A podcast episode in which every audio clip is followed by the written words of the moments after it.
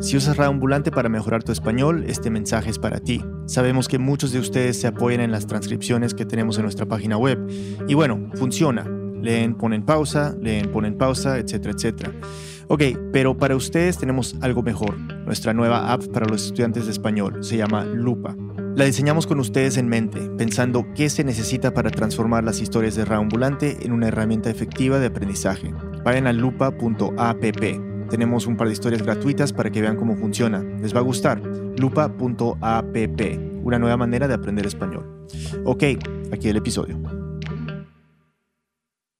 Bienvenidos a Raambulante desde NPR. Soy Daniel Alarcón. El episodio de hoy es especial. Esta semana contamos la historia de Luana, una niña que desde que pudo hablar se expresaba muy claramente. Le decía a su mamá una y otra vez que no se identificaba con el sexo con el que había nacido en el episodio contamos cómo su caso detonó una conversación nacional en Argentina.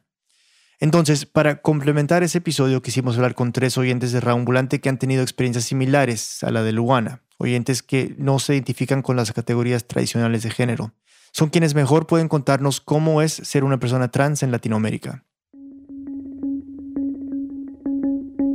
Entonces comencemos con Victoria Rovira. Es costarricense y nació con sexo masculino, pero como en el caso de Luana, yo me veía en el espejo y me sentía mujer y me veía mujer, bueno, en ese caso niña, eh, y me sentía libre como niña, me sentía feliz como niña, pero no conocía la terminología para, el, para lo que sentía, por así decirlo.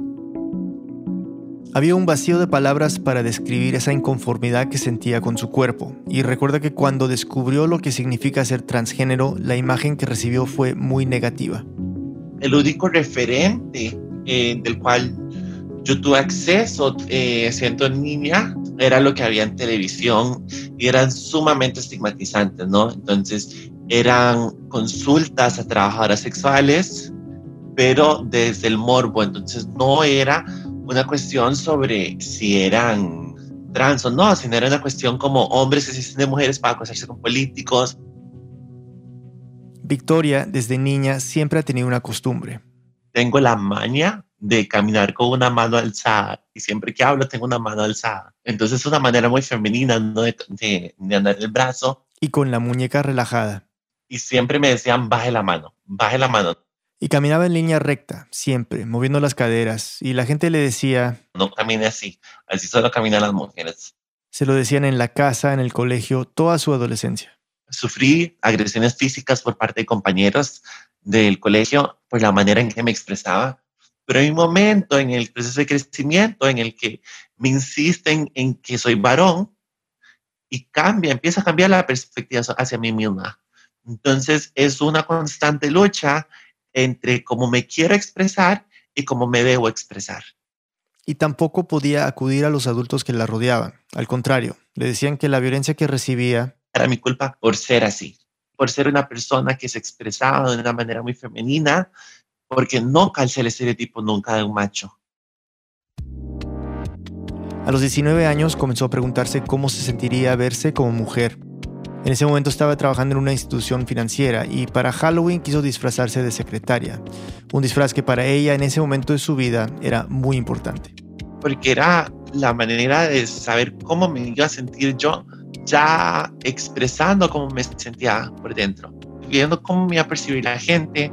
Le contó a algunos compañeros lo que estaba planeando y en cuanto a recursos humanos se enteró. Me llamaron, eh, me trataron horrible, horrible, horrible. Bueno, la señora de recursos humanos que todavía trabaja ahí dijo que a ella le gustaban los payasos, pero no significaba que venía vestida para al trabajo.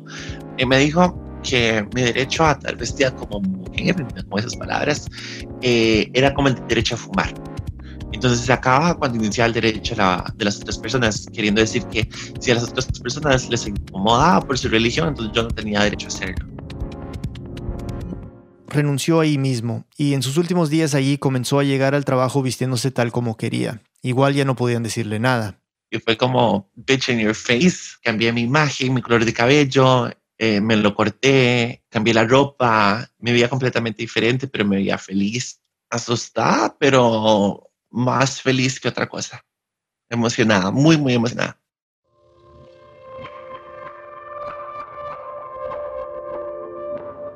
Pero no todas las personas trans tienen tan claro lo que son desde tan temprano en sus vidas. Para algunas, ese momento de descubrimiento viene mucho después, y hay quienes entienden el género como un espectro, y no solo como dos categorías rígidas. Ese es el caso de Ari. Pues no entiendo muy bien qué se dice cuando se dice que uno es mujer o que uno es hombre. Ari tiene 30 años y es de Medellín, Colombia. Nació con sexo femenino y ahora se identifica con género no binario. Usa el pronombre él, ellos en español, they, them en inglés. Y su nombre también lo escogió. Así se va formando una identidad. Quería primero un nombre neutro, que no sonara como un nombre extranjero. No sé, me gustan mucho las tres letras. Me gusta que sea corto y es como que mi gato se llama Aristóteles y me parece lo máximo llamarme parecido a él pero antes de ser Ari tenía otro nombre. Era una niña insegura intentando encajar en un colegio de monjas. Pues nunca lo logré. Nunca lo logré adecuadamente. Me parecía que mi cuerpo no, no estaba como adecuado a lo que yo pensaba que tenía que ser mi cuerpo.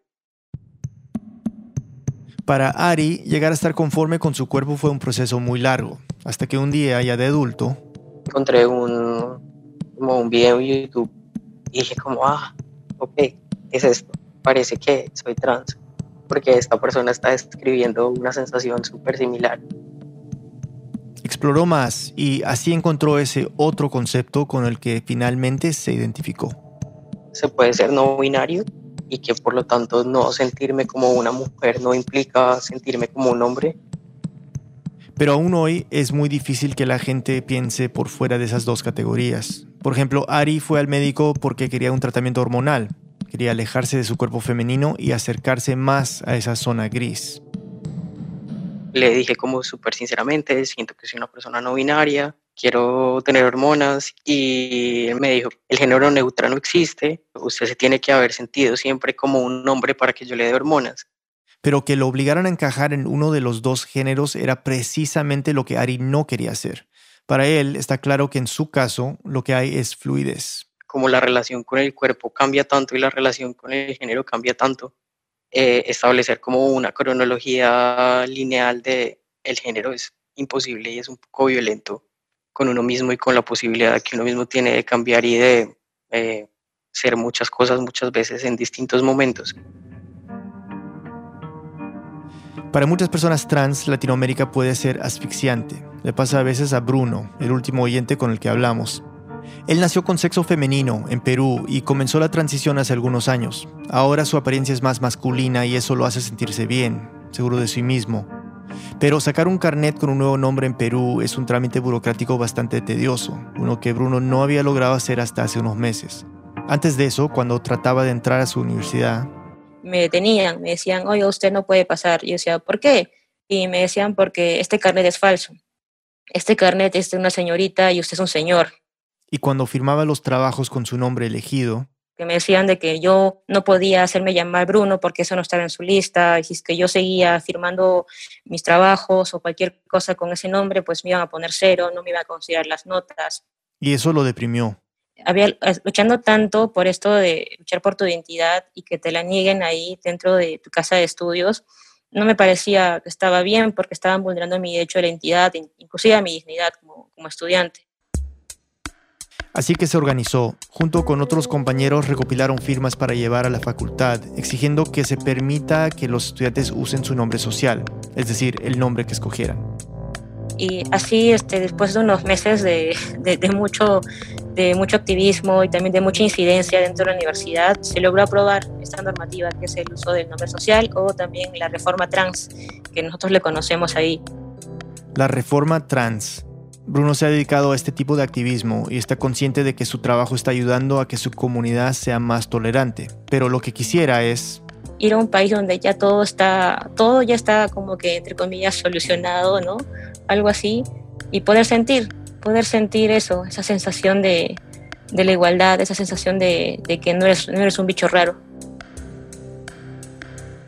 Quizás ese país no exista, claro. O sea, el país donde todo lo que tiene que ver con gente trans está solucionado, donde no hay exclusión ni amenaza de violencia. Quizás hay lugares o burbujas dentro de algunos países donde las cosas son mejores, donde la vida es más llevadera, pero el prejuicio existe. En Europa, en Canadá, en Estados Unidos, en Latinoamérica, en todos lados. Pero sí, uno entiende por qué alguien como Bruno puede imaginarse otra vida en otra parte. Hay agresiones cotidianas que chocan y la violencia contra la comunidad trans en Latinoamérica es tan grande que a nivel regional la expectativa de vida no pasa de los 35 años. Volvamos a Victoria, la primera oyente a la que oímos. Es que esto de vivir como trans es siempre vivir con una amenaza, y todos los que rodean y todos los que quieren a las personas trans en Latinoamérica son conscientes de esto. Este último cumpleaños de Victoria, su papá decía, cuídese porque quiero disfrutarte todavía muchos más años. Y eso es algo que no cualquier padre le dice a sus hijos.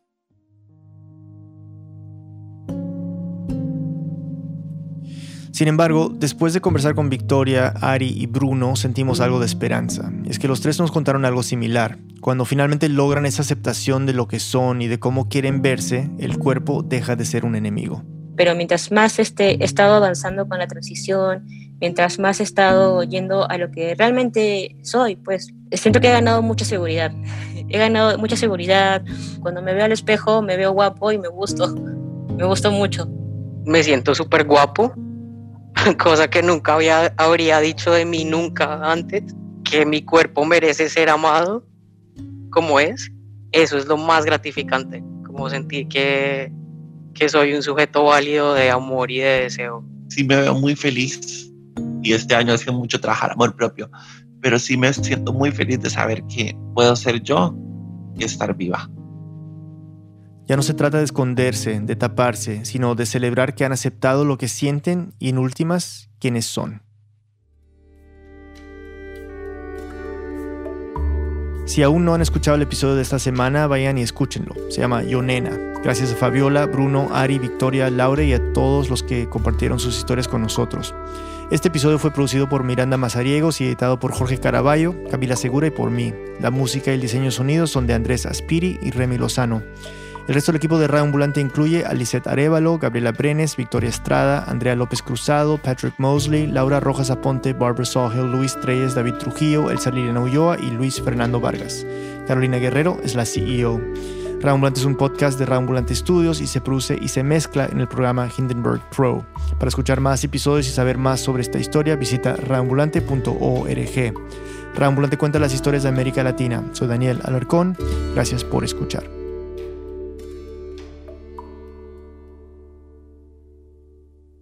LifeKit de NPR es como un amigo que siempre te da buenos consejos para todo, desde cómo invertir tu dinero hasta cómo mejorar tu rutina de ejercicios. LifeKit te da todas las herramientas para poner tu vida en orden. Escucha y suscríbete a LifeKit All Guides de NPR para recibir todos sus episodios sobre todos sus temas, todo en un solo lugar.